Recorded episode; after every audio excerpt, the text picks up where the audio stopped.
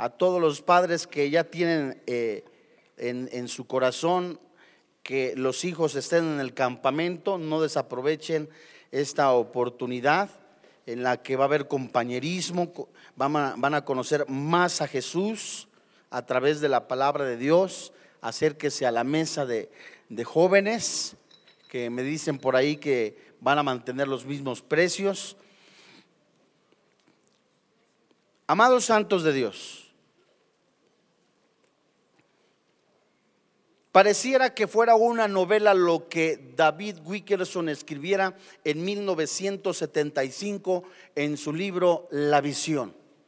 El desenlace catastrófico del mundo en guerras, en surgimiento de anticristos, en, surgimiento de sectas, pero lo terrible de esto es que también la falta de amor se incrementaría la apostasía se incrementaría.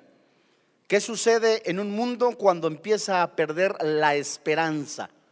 ¿Qué sucede cuando un cristiano, un hijo de Dios, por falta de oración, de comunión, de amar a su esposa como Cristo a la iglesia, empieza a perder la dirección, el rumbo y tristemente empieza a perder también la esperanza? El corazón humano sin Cristo quiere alcanzar únicamente sus deseos egocéntricos, la vanidad de su vida, quiere únicamente alcanzar o satisfacer sus necesidades sin importarle el que está a la derecha o a la izquierda. Esto hablamos de una persona que no conoce a Cristo. La vaciedad del corazón a nivel mundial se muestra cuando el hombre intenta alcanzar a Dios a través de ritos ceremoniales, a través de crear o inventar la palabra adecuada, imágenes en las que él cree que pueden sustentar sus necesidades. Pablo se describe en el libro de los Hechos, viendo una ciudad permeada, amalgamada de hechicería, de brujería, pero llena también de idolatría. ¿Qué debe de suceder en el cristiano celoso por la palabra de Dios cuando en su familia, cuando en su sociedad o en el país donde vive se encuentra literalmente amalgamada por la idolatría? ¿Haremos marcha para que esto se acabe? No. ¿Empezaremos a ofender a otras personas por falta de conocimiento de la palabra de Dios? No. Es la comunión con el Señor Jesucristo. Es la guía del Espíritu Santo. Es el fortalecimiento que uno tiene con el Señor Jesucristo lo que te lleva a una pasión por Cristo, a defender la palabra de Dios, a vivir en santidad y a proclamar el Evangelio. Una de las cargas de un cristiano, de un hijo de Dios, es buscar a personas que no conocen de Jesús, alcanzarlos para Cristo. Y un gran motivo para continuar este ministerio es ver cómo el poder del Evangelio los convence de pecado. Es el Espíritu Santo quien convence de pecado. Es el Espíritu de Dios quien redarguye, quien anima. Es el Espíritu Santo que a través de la palabra de Dios muestra la consecuencia terrible, catastrófica de pecado, la muerte espiritual. Es el Espíritu Santo también que nos muestra la vida eterna, el agua de vida, la resurrección que es el Señor Jesucristo. Un ejemplo de esto es que Pablo aprovechaba el tiempo disertando por la palabra de Dios. Vayamos a Hechos, capítulo 17, versículo 16. En lo que tú buscas la porción de la palabra de Dios, ¿por qué el incremento de familias se ha el incremento de divorcios en la familia se ha, ido en aumento. ¿Por falta del conocimiento de la palabra de Dios? Sí. No hablo de manera intelectual, sino desde el corazón. Porque la familia ha sido atacada con inmoralidad, con pecado, por falta de no conocer el propósito de Dios para la familia. El liderazgo del varón ha sido pisoteado, ha ido menguando en unos casos por el matriarcado, en otros por falta de conocimiento y de amor, pero lo único que puede traer sanidad, restauración a la familia, al ser humano, es el Espíritu Santo, es el Señor Jesucristo. Pero ¿cómo será? Únicamente a través de evangelizar, de llevar la palabra de Dios.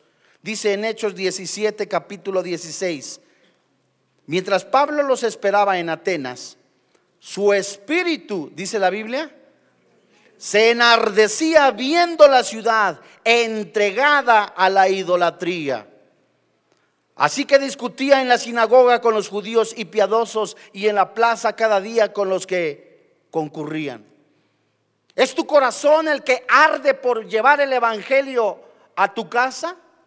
¿Es tu corazón el que arde guiado por el Espíritu Santo para proclamar las buenas nuevas?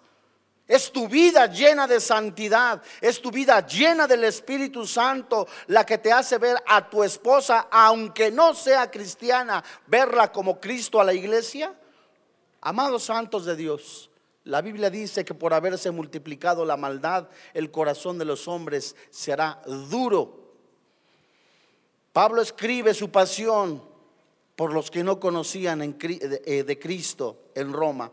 Vayamos a Romanos capítulo 1, versículo 13.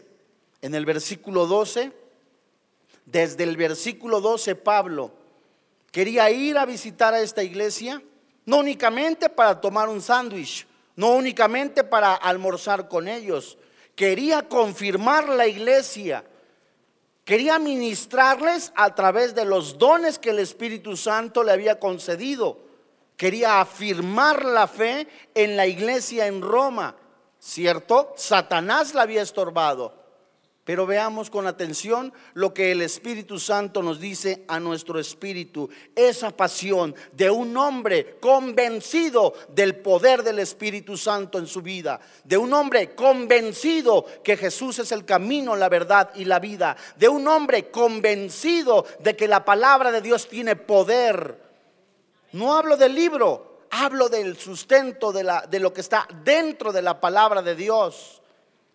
Dice la Biblia. Pero no quiero, hermanos, que ignoréis que muchas veces me he propuesto ir a vosotros, pero hasta ahora he sido estorbado. Él en este mismo capítulo menciona que fue por Satanás, para tener también entre vosotros algún fruto. Cristiano que no crece, cristiano que no da fruto, se duda que sea cristiano. Juan capítulo 1, versículo 1, capítulo 15 del versículo 1 hasta el 7, lo ves en casa. Pablo iba a ver el crecimiento de la iglesia.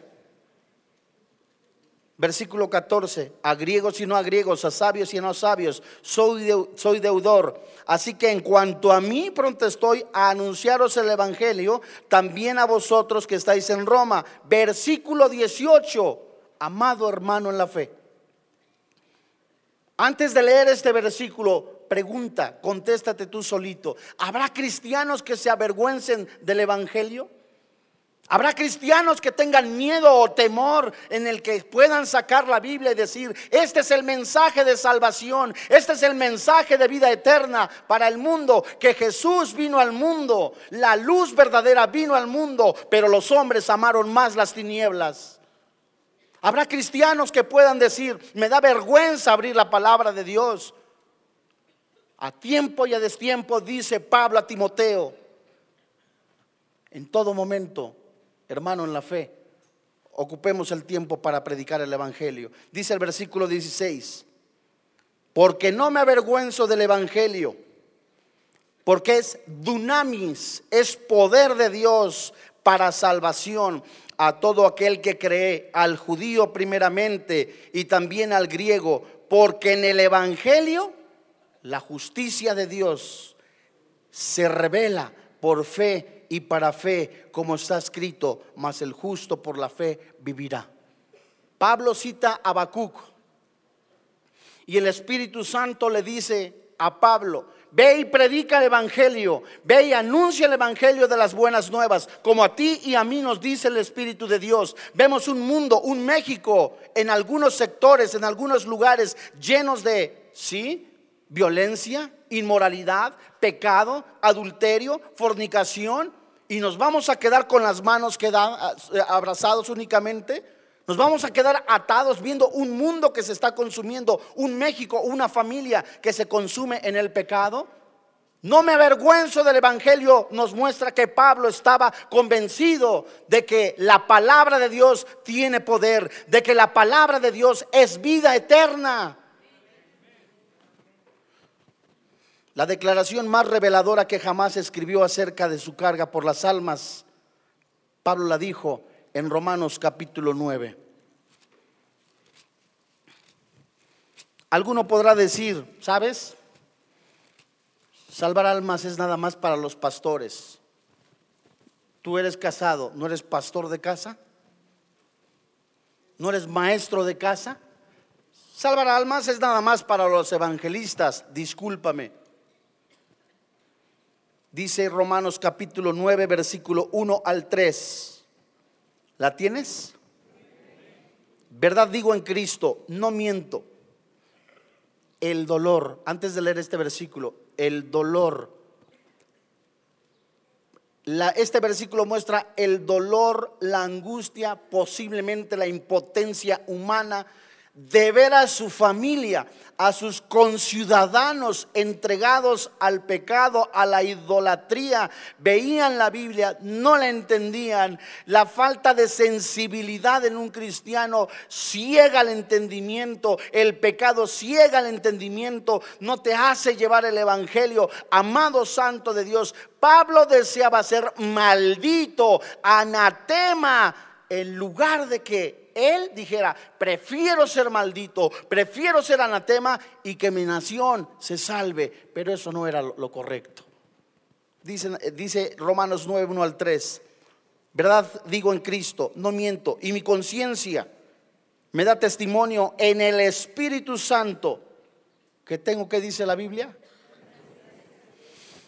Gran tristeza y continuo dolor en mi corazón porque deseara yo mismo ser maldito, separado de Cristo, por amor a mis hermanos, los que son mis parientes según la carne.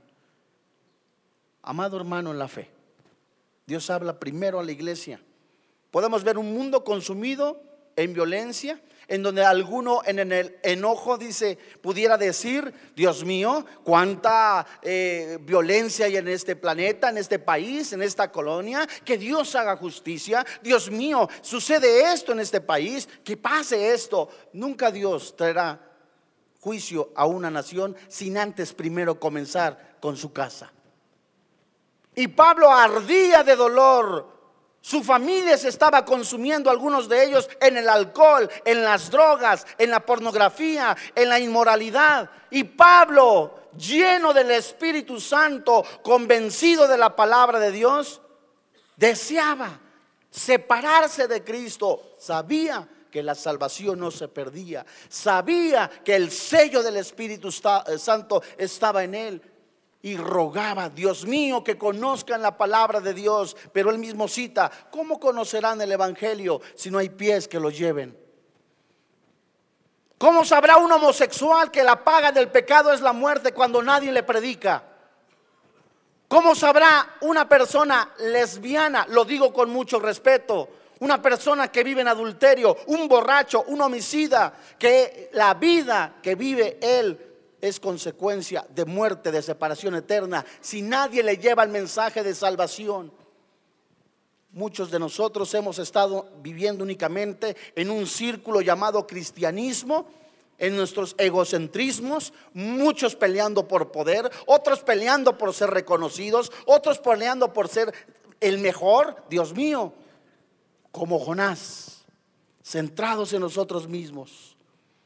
Pablo dice en Romanos 10:1, hermanos, ciertamente el anhelo de mi corazón y mi oración a Dios es por Israel es para salvación. Estás orando por tu esposo, por tu esposa que no es cristiana. Estás orando por tus hijos que no son cristianos. Estás orando por el presidente de la república. Estás orando por tu país.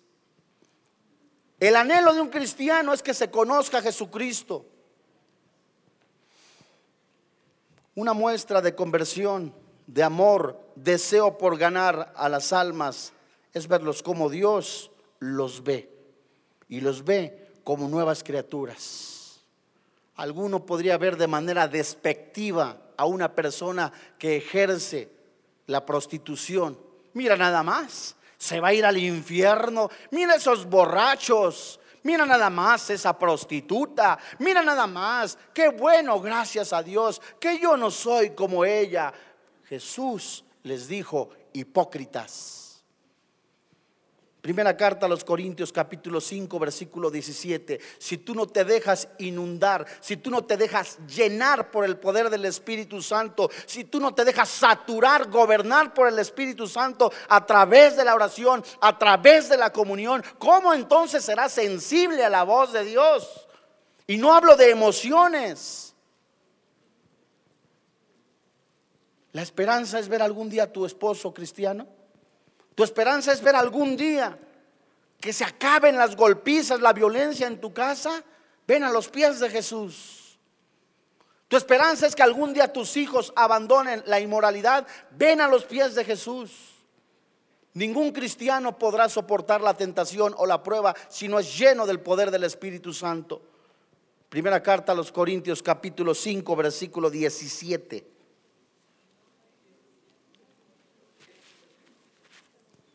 Lo inventamos. No, no es cierto.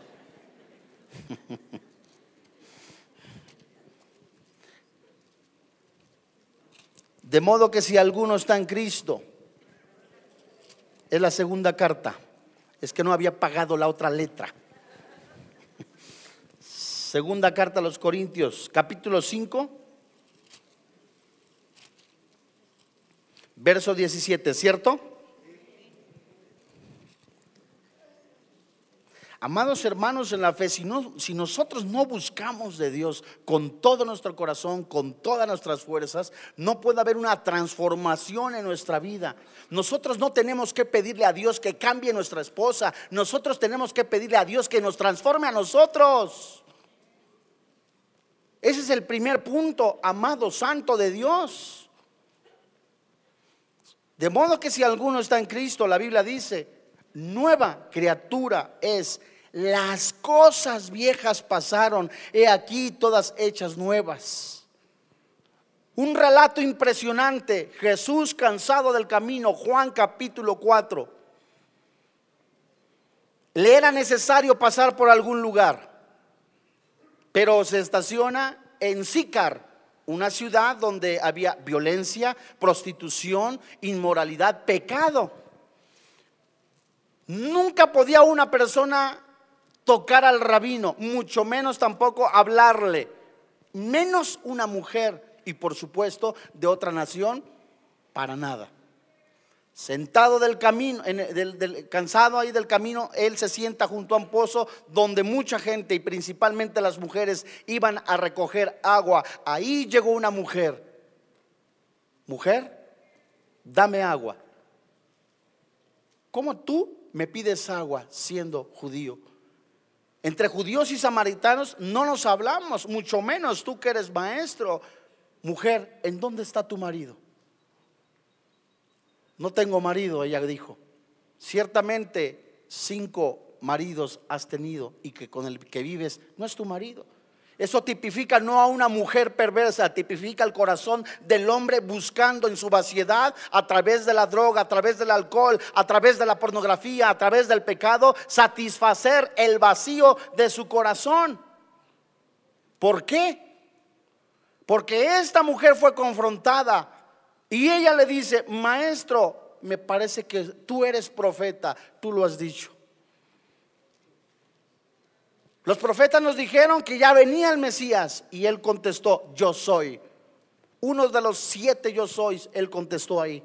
Y no solamente eso, ¿cuál fue el fruto de esta mujer al confrontarse por el pecado, al ver al Mesías? Fue y proclamó el Evangelio. Lee los siguientes versículos. Allá está el Mesías.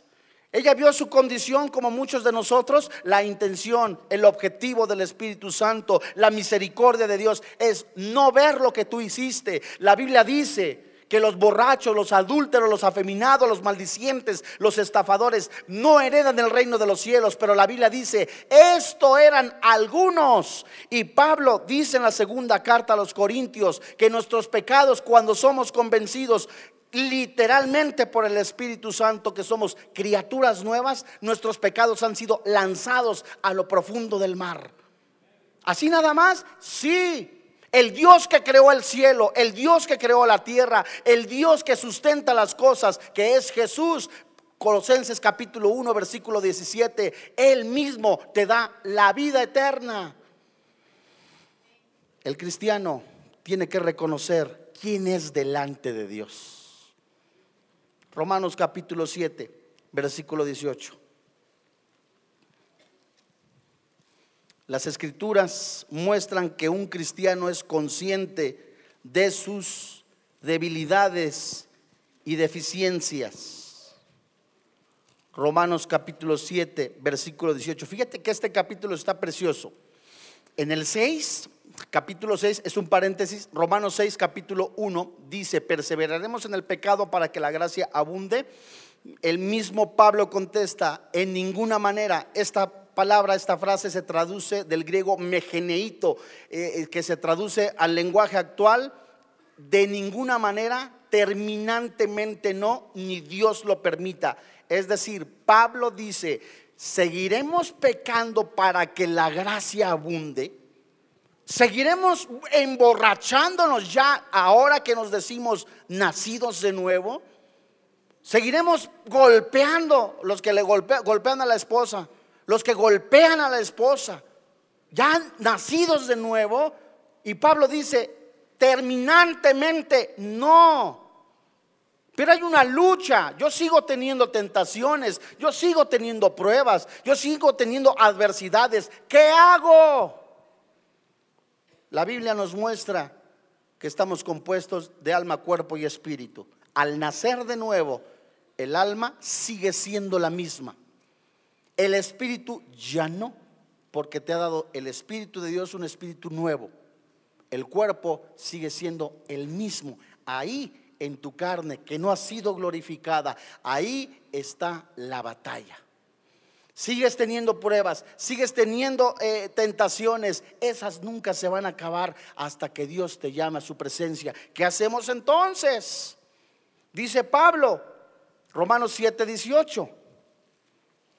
Yo sé que en mí, esto es, en mi carne, no mora el bien, porque el querer el bien está en quién? Sí es cierto, es una gran verdad. Yo debo de pedirle al Señor que me ayude en mi debilidad, en mis tentaciones, pero es mi responsabilidad huir del pecado. Es mi responsabilidad huir de la tentación. Lo hemos dicho varias veces, lo hemos comentado. Personas que se llaman cristianas, que dicen que son cristianas, y de repente, Señor, quítame la amante. Y ahí van, Señor, quítame la amante, por favor, quítamela, quítamela, quítamela. Y no la dejas. O estás con el cigarro. Ay, Señor, quítame el cigarro. Ay, ay. Dicen por ahí, pareces chacuaco. Estás ahí en la, pantalla, en, en, la pantalla del computador y Dios mío, quítame la pornografía, quítamela, apaga la computadora con todo respeto, cabezón. Somos nosotros. Vas en periférico, se te atraviesa un coche. ¡Ay, hijo de tu ping pong papas! Ya lo dijo. Pues ¿dónde lo traías? Y dice Pablo, quítense de vosotros. Maldicencias, somos nosotros. ¿Cómo? En medida que nosotros seamos llenos de la palabra de Dios Romanos 12, 1 y 2. Os ruego por la misericordia de Dios que presentéis vuestro cuerpo en sacrificio vivo, santo, agradable delante de Dios. No te conformes a lo que este presente siglo ofrece. En medida que yo soy lleno de la palabra de Dios, no intelectualmente, sino de un ejercicio diario de vivir la palabra de Dios, de buscar sinceramente por convicción el amor de Dios, no porque sé que me va a dar algo, sino porque sé que dependo de Él, Juan capítulo 15, verso 1 en adelante, sino porque sé que separados de Él nada puedo hacer, necesito de Jesús, necesito ser lleno de Jesús, eso me hará que no me conforme a lo que el mundo ofrece, que es alcohol, drogas, sexo, inmoralidad, pecado. Y este chip va siendo cambiado por la información que el Espíritu Santo me da. ¿Cuesta trabajo? Cuesta. Cuesta morir al yo, al ego. Cuesta morir a la carne. Cuesta morir al decir, no quiero hacerlo, no quiero hacerlo, no quiero santificarme. Es atractivo el pecado. Claro que es atractivo. Segunda carta a los Corintios, capítulo 4, versículo 7. ¿De dónde sale? Hasta que no te caiga el 20, hasta que no estés convencido, que tengas una convicción de quién está en tu corazón Fíjate con atención lo que, lo que el Señor nos está diciendo. No te estoy diciendo, ay Dios mío, tengo luchas, pero no puedo, no soy cristiano. No, no amigo. En medida que tú alimentes tu espíritu de la palabra de Dios, te haces más fuerte. En medida que estés convencido de que, del poder de estar en la comunión con el Señor Jesús, te haces más fuerte. Antes le decías a, una cerveza, eh, caías fácilmente. Ya me dicen que no baile el sacusá porque ya pasó de moda. Pero veías la cerveza y hasta mandabas pedir el caguamón cristiano. Ay, amén, ¿verdad? Sí les platiqué, ¿verdad? Donde vi yo que había cerveza. Sí fue aquí, ¿verdad? ¿O fue en mi casa? No, no, sí fue allá. Para justificar. No, no es cierto. Segunda carta a los Corintios capítulo 4, verso 7. Fíjate qué precioso, amado hermano en la fe. Pero tenemos este tesoro en vasos de barro. ¿De qué estamos hechos? De barro. ¿Y en dónde está este tesoro? Dentro de nosotros. Para que la excelencia del poder sea de quién y no de quién. Pablo describe la fortaleza para el cristiano dentro de uno mismo, la luz del Evangelio, la luz de la palabra de Dios. ¿Cómo no te vas a desanimar por lo que ocurre en casa cuando no tienes un tiempo con el Señor? ¿Cómo no te vas a desanimar por las traiciones que vive un cristiano o por las burlas cuando no te agarras del Señor? Pablo reconoce la condición en que se encontraba antes de ser cristiano y cómo Cristo vino hacia él. Vayamos a primera carta a Timoteo.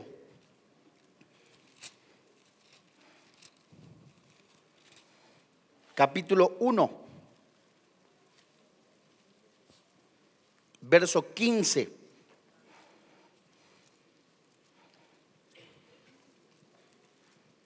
¿La tienes? Primera carta de Timoteo capítulo 1, verso 15. La Biblia dice, palabra fiel y digna de ser recibida por todos que Cristo Jesús vino al mundo. ¿Para qué? Para salvar a los pecadores, de los cuales, ¿qué? ¿Cómo no he de predicar el Evangelio, amado hermano, en la fe? ¿Cómo no he de ser movido, no en mis emociones, sino lleno del Espíritu Santo, por el poder del Espíritu Santo, convencido en mi corazón que Jesús es el Señor? ¿Cómo no he de ser yo lleno, buscar de Dios, saturarme de Dios? Si es cierto, sigo teniendo tentaciones, sigo teniendo pruebas, sigo teniendo adversidades, pero he hecho mano de la vida eterna. Dios mío, alguno estará como olla express a punto de las pruebas, pruebas económicas, adversidades, luchas, pero la Biblia dice, todo lo puedo en Cristo que me fortalece. Y ese es el varón de casa el papá que levanta a la familia, levanta a la esposa. la ama como Cristo a la iglesia. Sin Cristo no somos nada. Las marcas de un cristiano. Segunda carta a los Corintios capítulo 10 verso 12. Amados santos hermanos en la fe. El Espíritu Santo nos está hablando a los varones a ser sacerdotes a ser genuinos cristianos, a dar el ejemplo. Si es cierto, seguimos teniendo luchas, adversidades, pero ¿cómo podemos nosotros en algunas ocasiones comportarnos en la iglesia de una manera, en la casa de una manera, en la oficina de otra manera? La psicología, la psicología le llama esquizofrenia. La palabra de Dios le llama en Santiago mente dividida. Segunda carta a los Corintios capítulo 10, desde el verso 12.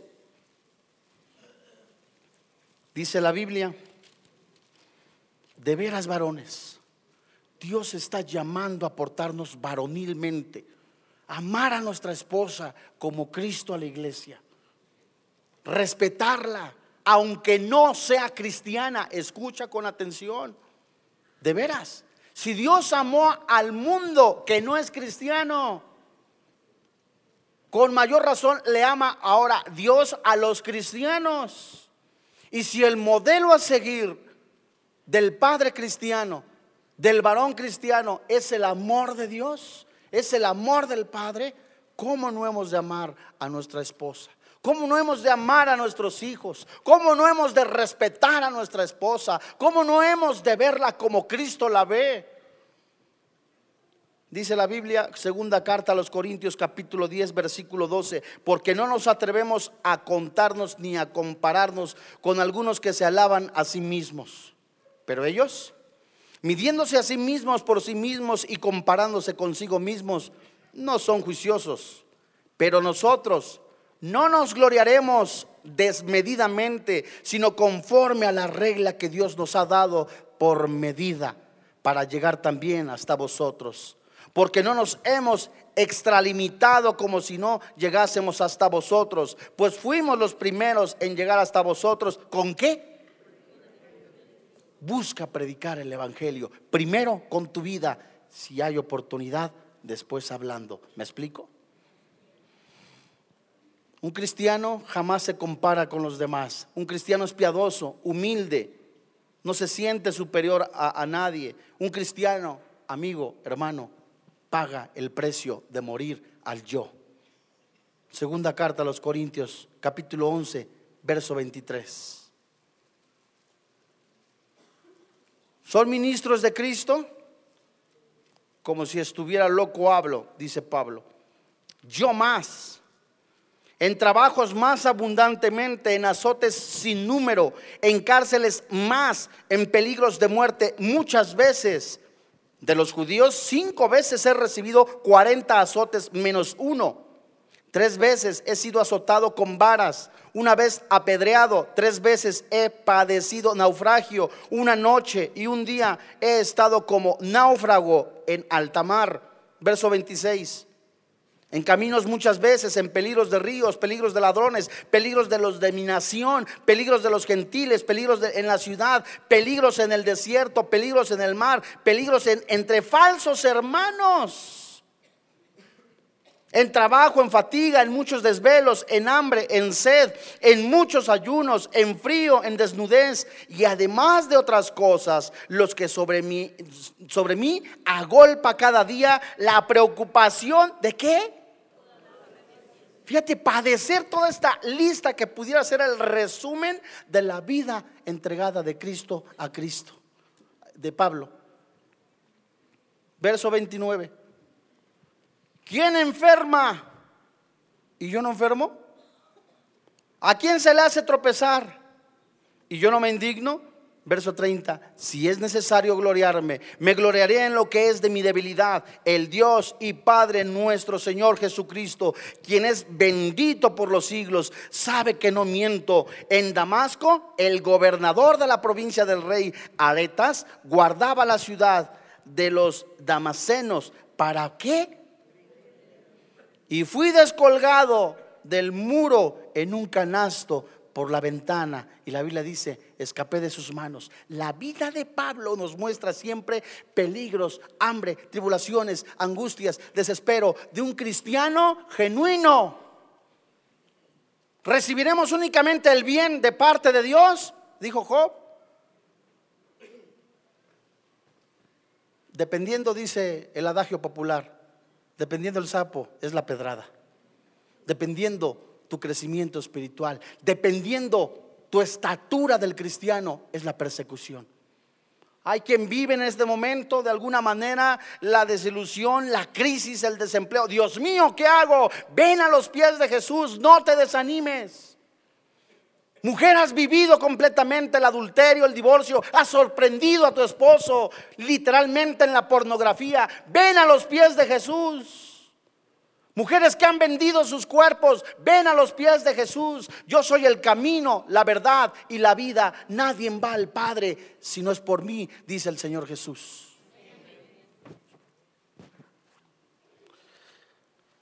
El desánimo, amados hermanos en la fe, es quizá uno de los enemigos más fuertes que pueden derrumbar a un cristiano. Ver a tus hijos en los, sábados o los domingos en la madrugada llegar borrachos y que conozcan o sepan aparentemente de Jesús puede derrumbarte. Ver los golpes día a día de un esposo que es un hipócrita que vive de una manera y de otra y tú soportar, eso puede desanimarte ver que hay una crisis moral, que hay crisis espiritual en tu familia, en tu casa, puede desmoronarte. Pero Jesús dijo, en el mundo tendréis aflicción, pero yo he vencido al mundo. ¿Cuántos de nosotros pudiéramos en algún momento desvanecernos y decir, ya no quiero predicar la palabra, ya no quiero estudiar la Biblia, estoy desanimado? ¿Para qué? Ya mi esposa me ha abandonado, mi esposo me ha abandonado, mis hijos no se acuerdan de mí, ya estoy viejo. ¿Cuál? Se están consumiendo mi pensión. Ven a los pies de Jesús. Dios quiere literalmente sanarte, restaurarte. Echa sobre Jehová tu carga.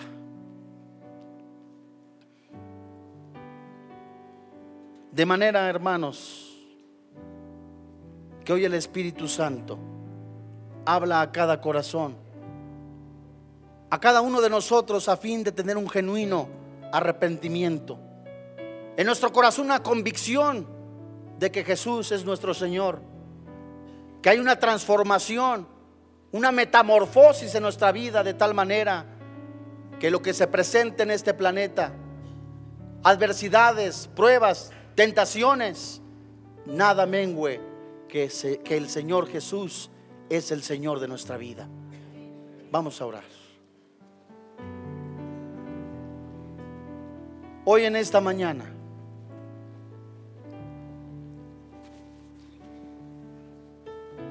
hay varones que han sufrido completamente el desprecio de su familia o de su esposa injustamente. Hay mujeres que han sido lastimadas por el esposo, por los hijos, injustamente. Ha habido hombres, mujeres que en su trabajo han sido ridiculizados por causa de seguir a Jesucristo. Paga el precio, no para salvación, paga el precio, paga el precio, sigue adelante, echa mano de la vida eterna. No te sueltes de Jesús. Muchos están a punto de explotar como una olla express, pero recuerda, grande es la fidelidad de Jesús. Alguno cayó en pecado, adulterado, ha fornicado. Ven a los pies de Jesús. Alguno ha permitido el desánimo ¿Para qué voy a la iglesia? ¿Para qué hago esto? ¿Para qué seguir en la obra? ¿Para qué seguir con la familia? Sigo pecando. Ven a los pies de Jesús cuando escuches la voz de Dios. No endurezcas tu corazón. Y ahí desde tu lugar, si tú quieres entregar tu vida genuinamente a Jesús, ponte en pie. Si tú quieres entregar tu aflicción, tu necesidad. Ya no puedo, alguno dirá, ponte en pie.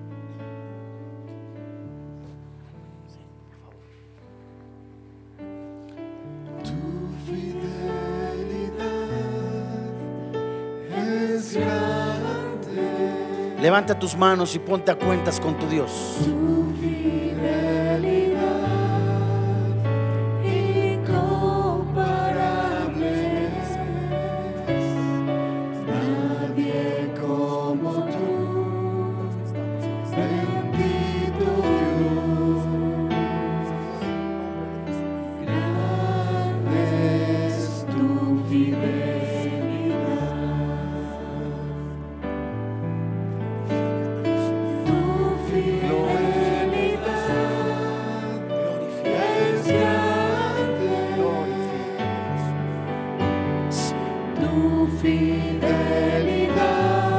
Habla con papá Jesús. Entrégale ese pecado oculto ya. Ahora habla con Jesús.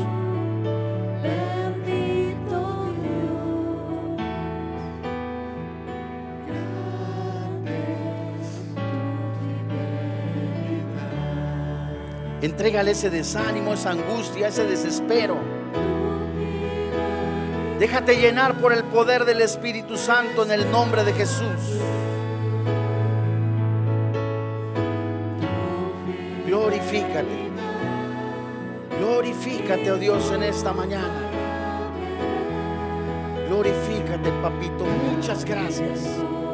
Gracias, Espíritu Santo.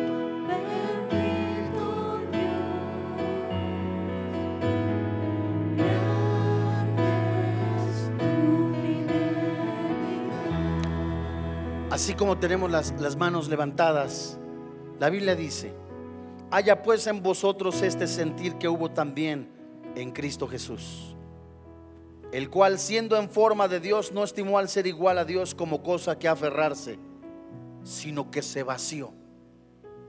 Se despojó a sí mismo tomando forma de esclavo, de siervo, hecho semejante a los hombres y estando en la condición de hombre, se humilló a sí mismo haciéndose obediente hasta la muerte y muerte de cruz. Esperas una transformación en tu familia, primero déjate transformar por el Espíritu Santo, tú. Esperas que tus hijos lleguen a los pies de Cristo, ora, ora sin cesar. Hoy levanta tus manos y, oremos juntos y digamos, Padre, Hoy reconocemos que muchos de nosotros no te hemos buscado con sinceridad. Hoy reconocemos que muchos de nosotros no hemos llevado la palabra de Dios a nuestra familia.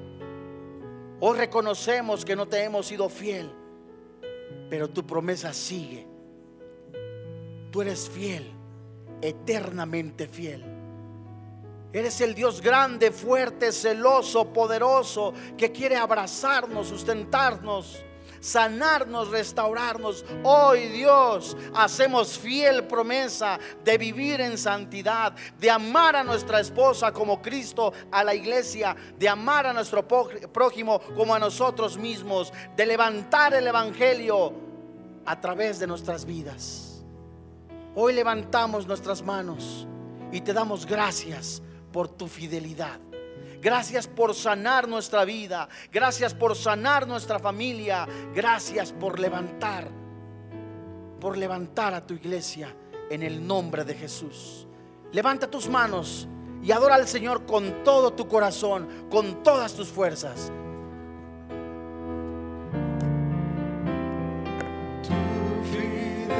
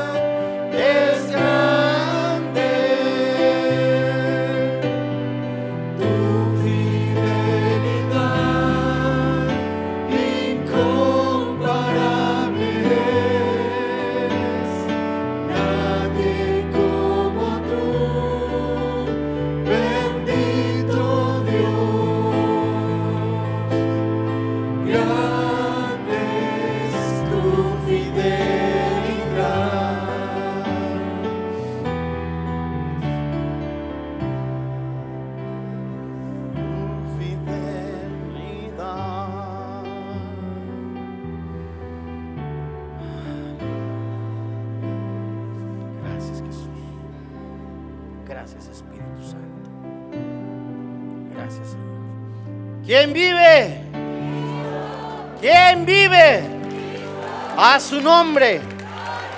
Te alabamos Jesús. Gracias Jesús. Gracias Jesús. Porque hasta ahora sigues a la diestra del Padre, intercediendo por nosotros. Gracias por esta oportunidad.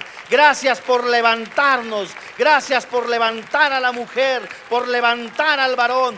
Gracias, te alabamos Jesús. Glorifícate Jesús. Te alabamos Jesús. Gracias Espíritu Santo. Gracias por animarnos, por recordarnos lo que Jesús dijo. Gracias Jesús. Toma tu lugar.